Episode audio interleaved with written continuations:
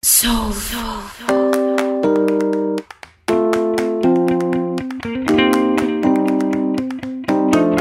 Bueno, estamos aquí en un nuevo capítulo de la cuarta ola del podcast con perspectiva feminista para analizar y ver la sociedad del mostrador. Y hoy vamos a hablar de memoria, vamos a hablar de historias de mujeres poderosas y fuertes. Eh, y en este caso tenemos una gran invitada que es Haide Oberreuter. Muy bien. A ver si quedó bien nombrado ahí. Y eh, que tiene una historia eh, bien ruda, pero también bien hermosa, como lo hablábamos un poco antes de empezar el programa. Haide, bienvenida a la cuarta ola. Muchas gracias. Muchas gracias, Macarena.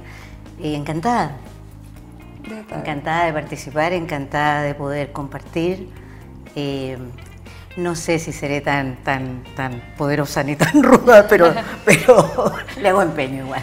Oye, conocer un poco de tu historia, vamos a hacer una breve introducción. Em, bueno, tú fuiste torturada en dictadura. Tu historia habla de, de, mucha rudeza, de haber perdido a un hijo que venía en camino dentro de eso. Tú fuiste la que, tu historia, tu, tu, lucha fue la que resquebrajó y abrió también el camino para, para todos aquellos que habían sido torturados por la Armada. Mm. Eh, y está plasmada en una película que viene pronto también a, ser estrenada, se estrena próxima semana. la próxima semana em, y que se llama Jaide y el pez volador. Así es. No sé si está bien la introducción, pero conocer un poco de, de la historia, de esta historia de esta mujer que yo decía luchadora hasta hoy en día. Sí. ¿Qué te digo? Es como... Desde luego, cuando hablamos de la idea Oberreuter o de la idea Oberreuter, eh, estamos hablando de alguien que sufrió prisión política y tortura en un periodo en el cual la inmensa mayoría de las mujeres que eran identificadas como de izquierda fueron sometidas a los mismos o peores apremios a los que fui sometida yo. Eh, por lo tanto, creo que, que mi caso no es en ninguna medida un caso único, sino más bien es un caso que es ilustrativo de una, una práctica del Estado, de terrorista, en la, en la cual además preferencialmente las agredidas fuimos eh, mujeres muy jóvenes, ¿no? Muy, muy niñas casi. O sea, solo por hacer una, ilustración de la situación, eh, el año 75, cuando tú estabas en el campo de concentración de Tres Álamos, después de haber pasado por los centros de tortura, si habías sobrevivido, llegabas a ese campo. Y y en ese campo había mujeres que tenían 15 años, había mujeres las más viejas que les decíamos las abuelas y tenían 30, 35 años. Eh, habían chicas que habían llegado con uniforme escolar. Mm. Habíamos otras que éramos de primer y segundo año de universidad y que éramos dirigentes estudiantiles. La inmensa mayoría personas con algún nivel de notoriedad no como se ha querido mostrar con posterioridad, un tema profundamente ofensivo, que es que nosotras estábamos presas porque éramos la mujer de alguien. Pasa eso y, nos topamos una vez más con esta invisibilización del rol de la mujer. Eh, en este caso ustedes, dirigentes en su época, dirigente tú hasta hoy en día. Sí. Eh, y también se borra un poco esta historia de, la mujer que resistió en, dictadura, de la mujer que, fue violentada también por la dictadura, en su rol de mujer también. En este caso, tú, al igual que otras, estaban eh, embarazadas. Mm. Eh, lo hablábamos un poco antes, tú me decías eso. Es como la violación más íntima al ser mujer también. Claro que sí, claro que en sí. En ese caso, ¿tú cómo lo ves? Que sigues activa hasta hoy en día. Bueno, para terminar de ilustrar Tres Álamos, por ejemplo, allí estábamos presas con niños. Niños que eran de hijos eh, de las propias compañeras eh, que eran tan bebés que terminaron dentro del campo. ¿ya? Eh, y afortunadamente terminaron dentro del campo porque tenían un ciento de, tías para que lo cuidaran eh, y, los pudiéramos apapachar, digamos, y de alguna manera también en ellos nosotras eh, jugar un poco a, ser las madres que no habíamos podido ser. pero la dictadura no tuvo ningún empacho en en hacer desaparecer niños, en asesinar niños, en encarcelar niños, eh, también está eso. No tengo yo datos de que en algún otro centro de detención hayan tenido hombres con niños. Lo que definitivamente ocurrió es que los niños fueron a parar con las compañeras. Eh, ¿Cómo ve uno esto de la mujer? Mira, eh, yo podría decir, en mi experiencia concreta, incluso que a la hora de buscar gente que estuviera dispuesta a oponerse a la dictadura en los primeros días del golpe, uno encontraba a veces con mayor facilidad mujeres dispuestas a hacer cualquier cosa, desde cortarle la barba a alguien hasta esconder a alguien, pasando por vestir de mujer a alguien, etcétera, etcétera. Cualquier cosa, ya fuera una labor sencilla como ocultar o qué sé yo, que en ese minuto te costaba la vida, pero eh, mucho más que hombres. Yo vi a los hombres integrarse con posterioridad. En ese periodo, por ejemplo, las mujeres que tenían como profesión el trabajo social fueron determinantes. Ellas se pusieron a disposición inmediata para generar estrategias de sobrevivencia para las personas que estaban siendo perseguidas. Y las mujeres que como yo, yo era la representante de la Facultad de Historia en la fecha. Eh, nosotros pasábamos automáticamente a ser buscados vivas o muertas, digamos, vivos o muertos todos, todos los dirigentes de la fecha, por el solo hecho de ser dirigentes. Eh, eso se convirtió, lo que era un acto de civilidad un día, al otro día era un acto criminal y que te valía la vida, ¿no? Entonces, creo que eso es... Eh, una, una parte de la historia, pero la otra es que con posterioridad, incluida la forma en la cual las autoridades han querido mirar este tema, lo han, eh, y no quiero, no quiero que se me pase señalar lo que Bachelet hizo en su momento, pero eso más adelante, ya me lo recordarás. Lo hablaremos. Ya. Eh, pero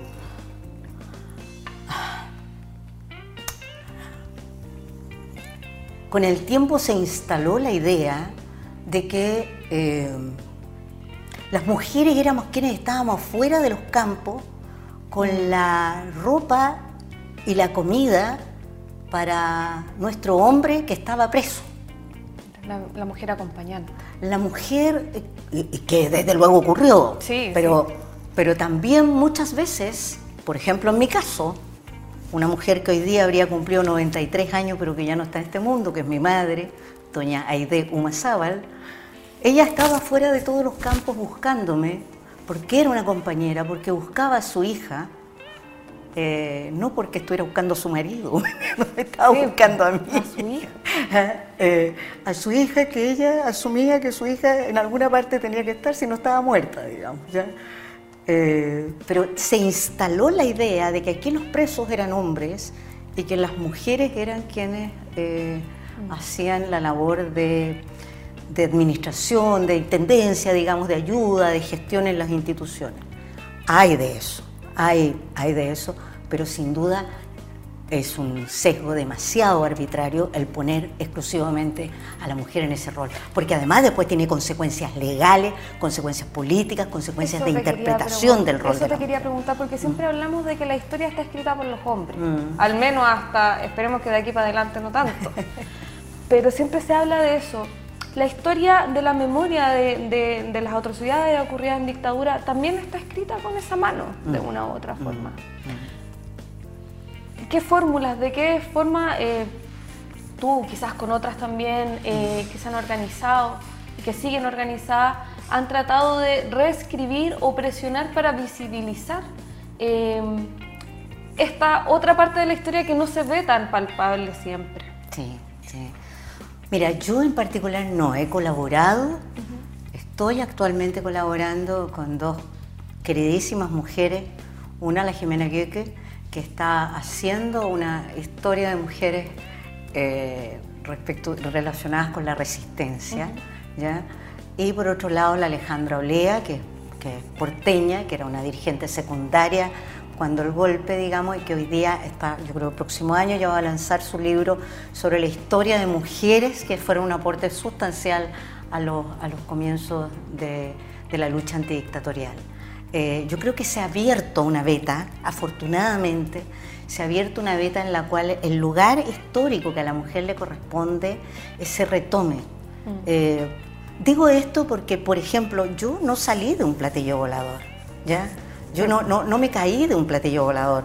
En mi caso yo vengo de una mujer que era una señora pequeñita, flaquita, pero que era una yendista de corazón, que era una dirigente sindical, que era una trabajadora con conciencia de clase y de la cual, más allá de que yo haya tenido infinitos más privilegios que ella, yo nunca dejé de tenerla como referente.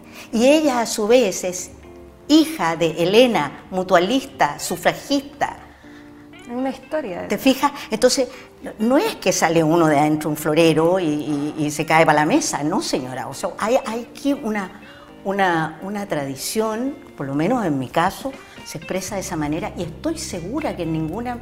En ningún caso yo soy una excepcionalidad tampoco en mm. esto, digamos. Yo soy una persona común y corriente a la que le agarró con menos de 20 años un golpe de Estado, eh, siendo lo que era una dirigente estudiantil, una estudiante de historia, eh, pero que era hija de Aide, nieta de Elena, ¿ah?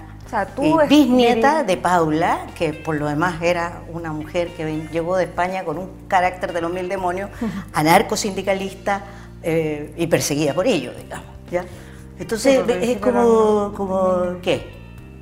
Eh, no, no, son, no, son, en el aire las cosas. Mm. Yo creo que pero resulta que a la Paula hay que recordarla porque le daba de bastonazo a los que se portaban mal y a la Elena hay que recordarla porque tuvo 14 hijos que probablemente no quería parir. Eh, a, mi madre hay que recordarla porque era una encantadora dirigente sindical y una allendista conmovedora, porque ella a todas con su presidente. Pero no se las recuerda como las luchadoras que fueron. ¿Cómo quieres que te recuerden? Bueno, con respeto pues.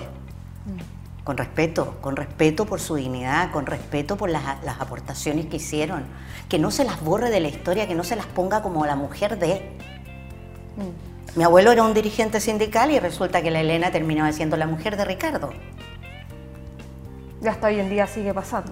Bueno, ya no quedan muchos de sus coetáneos, porque yo, yo ya soy bastante anciana, ¿no? Pero, pero, pero mi abuela... No, tan joven, no digas eso. no quería. No lo soy. Eh, pero, pero, pero, yo me recuerdo perfectamente cómo gruñía mi abuela cada vez que la ponían, la colgaban de esa percha, ¿te mm. fijas? Eh, ay, madre, tú... Claro, mi, padre era un tipo súper interesante, pero mi madre definitivamente era una persona con más matices y más cosas interesantes. Yo no digo que la pongan por encima de él, pero sí digo que se la respete y se la considere como ella era. ¿Te mm. fijas? Entonces es como, ¿qué es lo que me pasa a mí muchas veces? Que, las personas eh, a ratos recuerdan cualquier otra dimensión mía, menos la que es más consistente y larga en la historia, que es que soy una luchadora social, soy una dirigente. Que es lo que hablábamos un poquito antes de empezar. Entonces, digo, por favor, mm. eh, o sea, nada de lo que yo hago se explicaría si yo no fuera una persona que cree en la organización, que cree en, el, consensuar eh, acuerdos, que cree en la definición colectiva de objetivos, que cree en que se pueden impulsar cosas en conjunto. De contrario, estaría viviendo arriba de una montaña, pues, eh, eh, o, viviría sumida en el egocentrismo autocomplaciente, ¿no? Yo no soy ese tipo de persona y todo lo que yo he hecho en relación a mi causa, a esta primera causa, porque además no es la única causa, que es la que eh, pone de relieve la, película que vamos a ver la mm. próxima semana, eh, no se explica si no fuera porque soy la persona que soy, ni, que, ni la persona que viene de donde digo que vengo. Oye, Aide, y con respecto un poco también a, a eso, a esa de agarrar la historia, remecerla y decir, hey, la mujer durante la resistencia a la dictadura no era solamente la que organizaba las ollas comunes y hizo rendir la plata mientras los hombres estaban detenidos, sino que tiene un rol activo en, en, la dimensión política, en la dimensión estratégica. Eh, no eran solo los hombres que estaban en el exilio los que mandaban las directrices de cómo, por ejemplo, se, se resistía acá. Para nada. ¿Qué tan difícil es de una u otra forma eh, reescribir esa historia con la gente que, no sé, los sobrevivientes a la dictadura que trabajan contigo, eh, con el hombre de esa época que ahora también es un hombre más mayor y se encuentra con toda esta ola que nosotros le llamamos la cuarta ola y remece la sociedad. ¿Es fácil? ¿Es difícil? ¿Hay espacio para poder reescribir esa historia? Sinceramente. No, para nada. Es, eh, es sumamente complejo. Es extremadamente complejo. Es. Eh, sin entrar en mayores detalles, pero te comento que, eh, por ejemplo,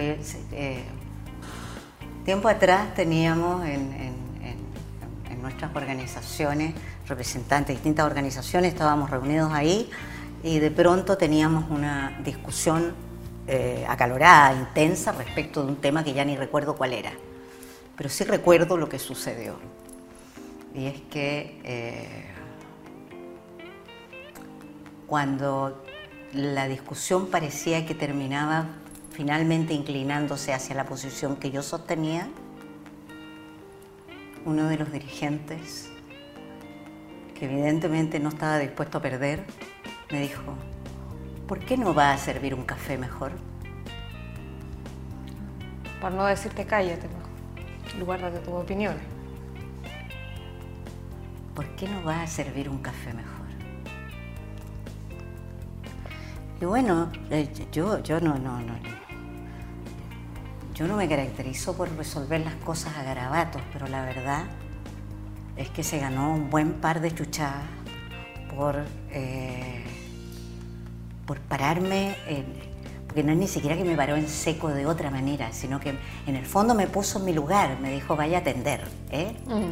Eh, haga lo que tiene que hacer una buena mujer y no, no haga lo...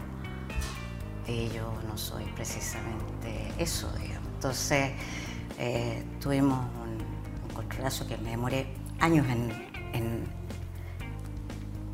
terminar de hacerle sentir que ya había superado el, el momento.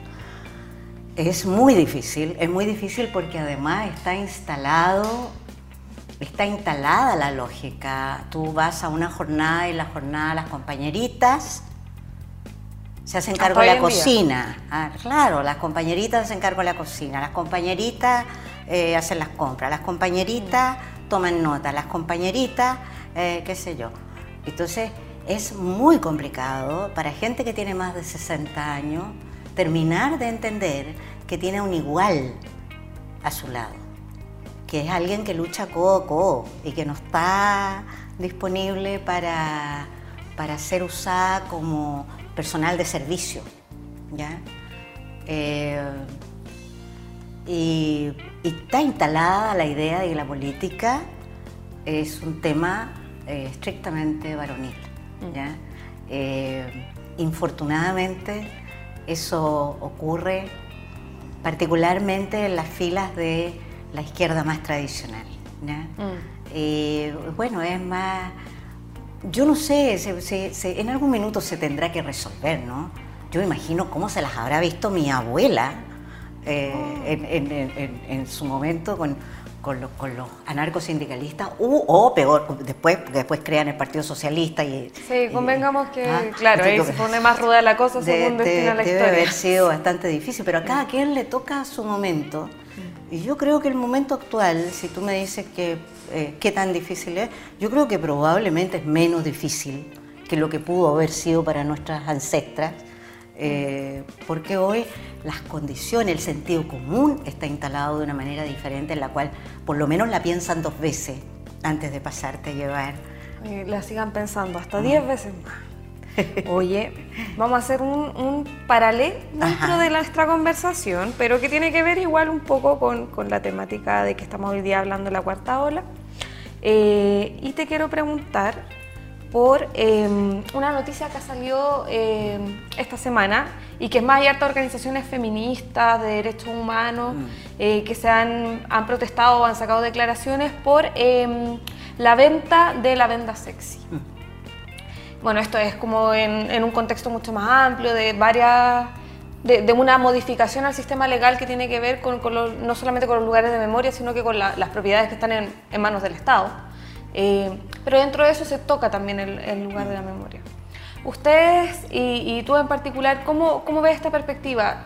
¿Se debe eh, generar en estos espacios de memoria como lugares que se mantengan vivos los recuerdos o, puede ser que haya lugares que se puedan vender y que se genere otra forma la, memoria de los hechos que ahí ocurrieron? No, me parece que hay que conservarlos, me parece que además en una perspectiva profundamente negacionista como la que estamos eh, teniendo así como contexto, digamos, creo que definitivamente hay que ser la, gente de los sitios de memoria, la gente que específicamente se ha dedicado a esta materia y, en particular las y los compañeros que han estado por la defensa de la venda sexy han dado una muy valiosa batalla en la cual por supuesto una y mil veces tendrán que enfrentarse a las adversidades que se nos ha hecho enfrentar. Pero yo quisiera ir un poquito más atrás, digamos. Estoy total y absolutamente de acuerdo en que el Estado debiera tener un rol protagónico, pero también digo y reitero lo que he dicho siempre, el Estado aquí ha permanecido omiso y remiso de cumplir con su rol. Y el rol de defensa de la memoria, los derechos humanos, lo demás, no solo requiere que sea efectivo, sino que además requiere que sea oportuno. Estamos hablando en 2019 de algo que se debió haber hecho antes del año 2000. o sea, una normativa específica respecto de la recuperación de los sitios de memoria, de los sitios que iban a ser denominados de memoria, respecto de qué... Al final la concertación lo que hizo fue que en algún momento generó el espacio Museo de la Memoria y con eso aparentemente resolvió el tema. ¿ya?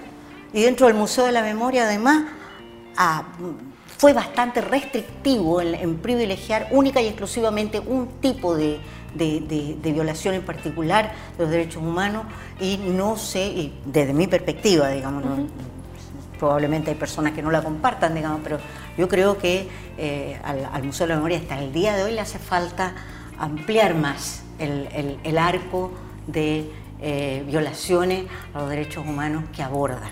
Eso no, no cierra en absoluto el tema de que los centros de memoria que aún sean susceptibles de ser eh, recuperados e instalados como lugar de memoria en el barrio, en la, en la, ciudad respectiva, deben ser, eh, no, es, no, es, un tema de que al Estado se le antoje, que al Consejo Monumento le den gana, de que este día hay un funcionario que es más proclive u otro no, porque todo ha sido así de antojadizo.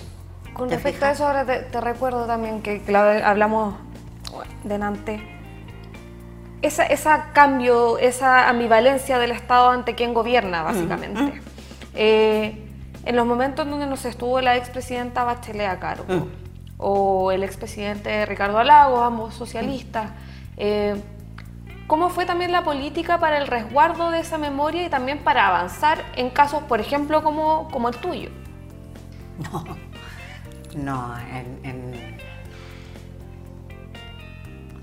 yo creo que si hay algo eh, por lo que se ha caracterizado la postdictadura en Chile, eh, yo creo que el caso de los sobrevivientes es muy ilustrativo al respecto, eh, es por mantener sistemáticamente una política de no tener una política de derechos humanos. Mm. Ese resulta eh, la definición por antonomasia ha sido el hacer rimbombantes anuncios públicos, normalmente acompañado de violines y una lágrima que corre por la mejilla, en la cual la ciudadanía se queda en paz porque escucha lo que quiere escuchar y hace como que en realidad eso va a ser así. Y en la práctica esa bajada real que tiene ese título termina siendo muchas veces incluso la negación de lo que se ha afirmado. Entonces al final se ha hecho no una política de Estado en derechos humanos, sino que lo que se ha hecho son sucesivos actos declamatorios de marketing en la cual tú vendes la marca de Chile país ejemplar en materia de derechos humanos, pero en la práctica lo que sucede son cosas, por ejemplo, tan claritas como esta. Recién en 2013, perdón, en 2003, se convoca a la primera comisión Palech. O sea, a esas alturas, mínimo el 15% de los sobrevivientes ya había muerto. No había muerto por mano de la dictadura, murió, murió esperando durante 13 años postdictatoriales que algún día el Estado de Chile se decidiera a reconocer su condición de sobreviviente. Que Chile no haya tipificado la tortura como delito hasta el año 2016, ¿qué te dice? Habla de una gran falta de memoria.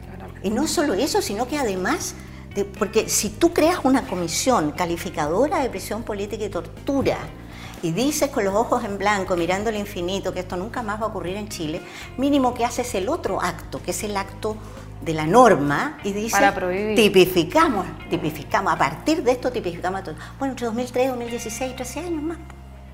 Y convengamos que también han habido varios casos de tortura en democracia eh, por parte del Estado. y convengamos además que el, que el 1% del total de los, de los sobrevivientes que ha logrado llegar a los tribunales con su causa, lo que le, le ha pasado es que en la práctica tenemos que enfrentar una, una, tipificación que no es la de la tortura. Nosotros, a, nosotros, a, los, a los, genocidas los, llevamos presos por, eh, o los sometemos a proceso por, porque son, eh, eh, cometen delitos de lesa humanidad. Sin embargo, en la práctica solo se los puede procesar por apremio ilegítimo. El apremio ilegítimo, no sé, pues, o sea yo tengo permiso para darte 15 golpes, en el 16 ya te di un, golpe ilegítimo. ¿Te Los, los, 15 anteriores fueron todos legítimos. ¿ah? Eh, pero eso, eso es parte de la tradición de la era del esclavismo. Luego tú ponías al esclavo en la plaza pública y tenías derecho porque era tuyo, lo golpeabas legítimamente. ¿ah? Eh, eh, en la práctica, entonces, todos estos actos declamativos eh, que, son, que atraviesan a todo el cordón de, de, gobiernos postdictatoriales, incluidos Lagos y Bachelet 1 y 2, etcétera, etcétera. Además, todos ellos con unos rimbombantes programas anunciando la resolución de todas las deudas en materia de derechos humanos que tiene el Estado de Chile y después en la práctica, como ninguna de esas cosas es vinculante, no los obliga, ellos pueden finalmente pasar por un zapatito roto y hoy día estar convertido en la máxima autoridad mundial respecto a los derechos humanos. ¿Qué te parecía el cargo que tiene la expresidenta Michelle Bachelet hoy día en la ONU? No me parece, por supuesto. Es más, nos crea un un problema. ¿Por qué? Un problema porque, porque al final todas las reclamaciones que nosotros hacemos ante las instituciones internacionales y nacionales respecto a los incumplimientos sistemáticos de los gobiernos, entre otras cosas, dicen relación con dos de sus gobiernos. Mm. Y en estricto rigor, entonces, la, mano está dada como para que eh, desde las alturas en donde está actualmente la, expresidenta Bachelet, eh, pueda perfectamente pasar por un zapatito roto todo lo que eh, nosotros con tanto esfuerzo tratamos de impulsar para efectos de que una población que a estas alturas se ve mermada progresivamente, aquí se nos muere la gente, los presos políticos nos morimos 20 años antes que el resto de la población nacional. Mm. ¿ya? Entonces es como, eh, ya fíjate, han habido dos comisiones Valech ¿ya? Una Valech propiamente tal, la segunda una, mezclada con, con, desaparición forzada y ejecuciones, pero ambas en total hacen 28.476 la primera, 9.000 y tantos la segunda, hacen aproximadamente 40.000 personas. A la fecha, a esta fecha, el año pasado, ya habían muerto más de 12.000 personas. Eso significa que, no es que así sea, pero si, total... todo de la segunda Balech, que calificó 9.000 y tanto, ya no queda... La Balech 2 ya desapareció. Mm. Y eso sin que el Estado hiciera lo que tenía que hacer, porque el Estado no solo tiene que calificar, el Estado tiene que dar garantías de verdad, de justicia, de memoria, de reparación y de garantías de no repetición. ¿Cómo tenemos nosotros certeza de garantías de no repetición cuando los sobrevivientes, normalmente cuando logramos que una causa entre en los tribunales, concluye con que los eh, culpables ya están tan ancianos y tan enfermos y además se considera la tortura un delito menor, entonces en el, en el, en el, es más grave una cosa que la otra. Han, instalado eso también. Entonces al final terminan con tres años y un día de arresto domiciliario. De eso te quería preguntar. Eh, y tiene que ver con que tú también dentro de la conversación dijiste que actualmente hay un negacionismo. Sí. Interpreto que dentro de ese negacionismo también está, por ejemplo, esta idea de las libertades condicionales para aquellos que han sido sancionados por tortura durante la dictadura, em, con estas cárceles también eh, que funcionaron durante tanto tiempo y algunas se mantienen, algunos todavía en esos espacios que, tienen otro formato de tratamiento para, los reclusos muy distinto a las cárceles masivas. Eh, y también por la política que ha tenido el actual gobierno del presidente Sebastián Piñera. Mm. Convengamos que a él le tocó en su primer periodo eh, una fecha bastante importante, en donde estaban todos los ojos encima de él de qué iba a hacer en materia de derechos humanos, cuál iba a ser como un poco la mano con la que iba, iba a determinar su política mm. en esa área, pero ahora estamos en un Piñera 2.0, en donde muchas organizaciones de derechos humanos dicen que barrió con todo el legado que trató de él de implantar en Piñera 1. ¿Cuál es la visión que tienes tú con respecto a esa política ahora?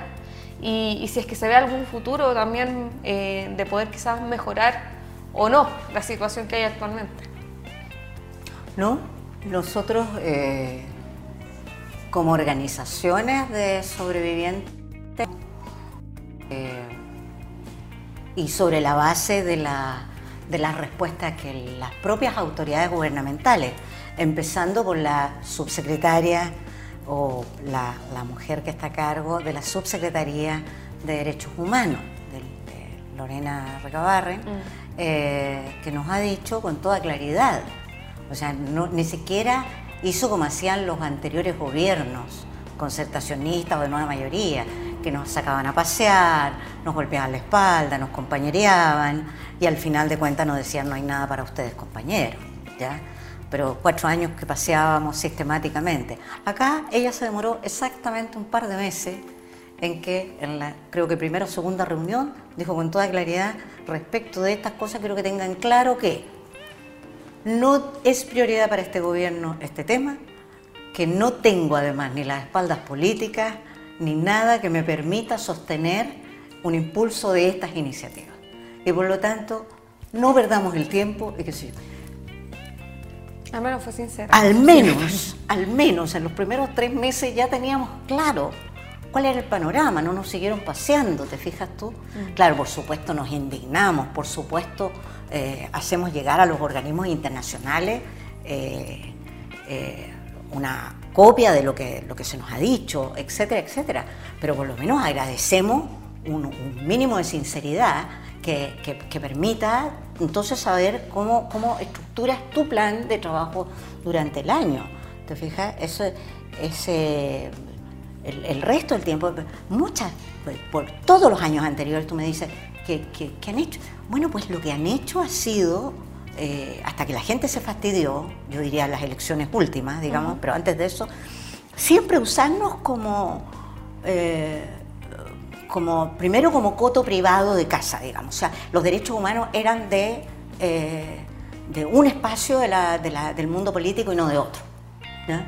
Entonces, al final, nosotros terminábamos además, como tenemos una gran cantidad de gente que sobreviviente que aún es militante de izquierdas y todo, bueno, pues la gente terminaba cómo se iba a poner en contra de su propio partido y con una tensión ilegítima, en el sentido de que los sobrevivientes tenemos todo el derecho del mundo de reivindicar nuestras demandas, pero por otro lado, si tienes la autoridad que está ahí es de tu propio partido y te, te, te ah, tranca, te tranca la pelota, ¿qué haces? ¿Ah? Eh, y si más encima el presidente es de tu partido, en fin. O sea, yo estoy segura que el presidente Lago no condescendió alegremente en la, creación de la, de la comisión Valech 1. Puede que no tenga pruebas objetivas, más allá de los relatos que algunos exministros me han hecho de cómo fue que llegaron a esa conclusión de crear la comisión finalmente, porque los presionamos tanto desde dentro y desde fuera que estuvieron teniendo que hacerla. Pero una muestra elocuente de esa falta de voluntad política es luego la ley de reparación que hacen, mm. que es una ley que en todo tranca las cosas que de muy, en muy buen sentido propone la propia comisión calificadora. ¿Te fijas? Entonces, hay ahí un, un tema. Si hoy día nosotros estamos llevando al, al ministro actual de Justicia y Derechos Humanos eh, señor Larraín, a la Comisión de Derechos Humanos de la Cámara de Diputados este próximo miércoles, es porque aún no tenemos una comisión calificadora permanente que permita efectivamente garantizar verdad y justicia, porque se nos impusieron 50 años de silencio en nuestros testimonios sin jamás habernos preguntado si queríamos o no 50 años de silencio, ¿ya? Y porque tenemos un grave problema de salud en que la gente se nos está muriendo como pajaritos muchísimo antes que lo que corresponde al conjunto de la sociedad chilena. Y hay un programa que se denomina PRICE que no está funcionando apropiadamente, que requiere ayornar su norma técnica. Y todas esas cosas en una interpelación que le hicimos hace un año al ministro, él las ofreció es más, como esa, esa interpelación era a propósito de la lógica tradicional de ofrecerte bonos. Nosotros no estábamos pidiendo bonos, estábamos pidiendo que fuera una pensión adecuada a lo que correspondía. Pero se les ocurre en bono.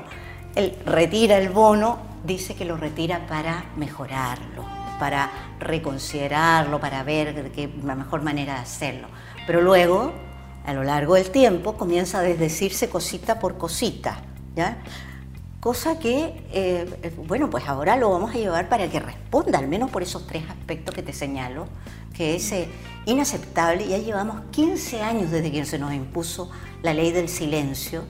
Y, bueno, estamos ahora elaborando un proyecto, un nuevo proyecto de ley para la eliminación de ese silencio. Eh, pero el ministro parece ahora como que dice una cosa un día y al otro se desdice. Bueno, pues queremos que él se haga cargo de sus palabras. El 21, el miércoles 21. La, sesión del miércoles 21 en la, Cámara, en, la Comisión, de, Comisión de Derechos Humanos de la Cámara. sí, sí, estamos empujando ese A ver si va el ministro.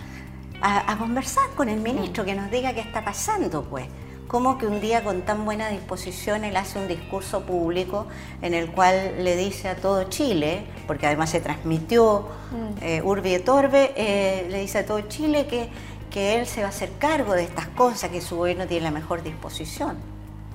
Oye, Aide, vamos a tener que ir cerrando esta conversación, pero primero agradecerte mucho, pero no me quiero ir sin que hablemos un poco de eh, la película, saber un poco más o menos las fechas, Em, contarle a, las, los y les que nos están escuchando que em, ha sido aclamada por los hot dogs de Canadá.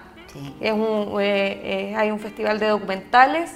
Va a participar también en el Sanfic entre el 18, ahora pronto, y el 25 de agosto. Y eh, saber ahí cuándo, cuándo se estrena. Se estrena pronto también. Entonces, cuándo va a ser el estreno y cuándo pueden ir a verla también. Mira, la, película en sí misma no solo fue estrenada en Toronto, sino que actualmente está seleccionada en los festivales de cine de Querétaro en México, en Guayaquil en Ecuador. Ayer se exhibió como parte de la muestra de resistencia y derechos humanos en Latinoamérica en Lima eh, y se estrena este martes 20 eh, acá en el cine, que era el cine Hoyts, eh, la, Reina Cinépolis parece que es ahora, eh, a las seis y media de la tarde en la sala 8. Entiendo que en el marco del Festival Sanfic y que es perfectamente accesible la compra de entradas a través del de, portal que tienen en internet. ¿ya? eso, la película trata sobre mi primera querella contra la Armada una historia bien bonita también. Sí, una historia preciosa que se inicia con una periodista que hace un reportaje a propósito de la Comisión Balech. Esa periodista, eh, cuando finalmente yo eh, eh, finalmente me doy cuenta, digamos, de quién es la persona, tampoco era alguien tan, tan conocida, era bastante joven en ese tiempo, pero hace una, una nota muy interesante eh, sobre eh, mi causa y, la de otras personas, que es lo que, lo que a mí me importaba. Pero en mi caso, lo que ella hace es tomar la decisión de ponerme en portada, mm. cosa que a mí, eh, sinceramente, no me hizo ninguna gracia. ¿ya? No, no fue pactado antes. No, no, yo, yo no estuve feliz en absoluto con eso. Pero si ella no hubiera tomado esa decisión, mira tú, cómo es la vida. Si Alejandra Matus, que es la que hizo la, entrevista, no hubiera tomado esa decisión, lo que hubiera sucedido es que nunca don Vicente Bárcena, un señor, un ciudadano cualquiera, nunca la hubiera visto en el kiosco en que vio la portada, que a él a su vez lo motivó a decir esto es inaceptable y que él hiciera por iniciativa propia una presentación ante el tribunal porteño y que además el tribunal porteño este señor vivía en Ñuñoa. fue al tribunal porteño. de verdad, es una cosa de locos, una cosa que uno no se la llega a imaginar. Si él no hubiera hecho esto, y además el tribunal porteño no hubiera acogido, las causas por tortura no se acogían. Convengamos que tú no tenías idea que todo, estaba, nada, esto estaba pasando. Nada, yo solo hasta me dio para saber que estaba en portada, que no me gustaba estar en portada. Y, ahí te quedas. Y ahí me quedé. Hasta que meses más tarde llegó la policía a mi casa a decirme que yo había presentado una querella y yo pensé que realmente eh, estaba nuevamente en problemas. Ah, ah yo pensé que, estaba nuevamente en problemas y no. Que había dicho que no vivía. Obviamente, dije que no, mm. que yo no era yo, ¿te mm. fijas? Eh, y bueno, ya luego eso se superó. Y la causa finalmente fue fallada en 2016, en la que una vez más los silencios, ¿te fijas? Porque lo que motivó a Alejandra fue la historia del asesinato del bebé. Lo que motiva a don Vicente es el asesinato del bebé de vientre. Y lo que llega a la Corte es eso. Claro. Finalmente la Corte falla respecto de las agresiones cometidas en mi contra, pero no eh, argumenta correctamente, pero argumenta no poder pronunciarse respecto de cualquier otro delito porque eh, un bebé de vientre no alienta vida y mm. no es sujeto de derecho. Y entonces allí lo que sucede es que se pone en evidencia que el aborto forzado en tortura no es considerado un delito de lesa humanidad, salvo algunos dictámenes internacionales eh, que, no corresponden exactamente a Chile, pero que los hay en el continente. los hay, en El Salvador hay más de uno, en Centroamérica se usó mucho por parte de las, eh, de, las fuerzas en conflicto durante la guerra, el eliminar los bebés del, bando contrario, digamos. ¿eh? Y bueno, y entonces queda en el aire, queda en el aire. Entonces ahí tomo yo, luego, no sé si la película es todo lo clara respecto de eso, pero tomo yo la decisión de que por un lado vuelvo a la corte, ahora sí, por contra la Armada, por aborto forzado en tortura, explícitamente, y a su vez decido hacer un acto simbólico de liberación del eh, bebé asesinado. Ese es el pececito volador. pez volador. Así que eso, estoy invitados a ver la película. Absolutamente. A ver esta historia, a escuchar este podcast igual. Y nada, muchas gracias por haberte dado el tiempo de venir a tener esta conversación tan abierta y sincera que hemos tenido. Muchas gracias, Macarena, a ti.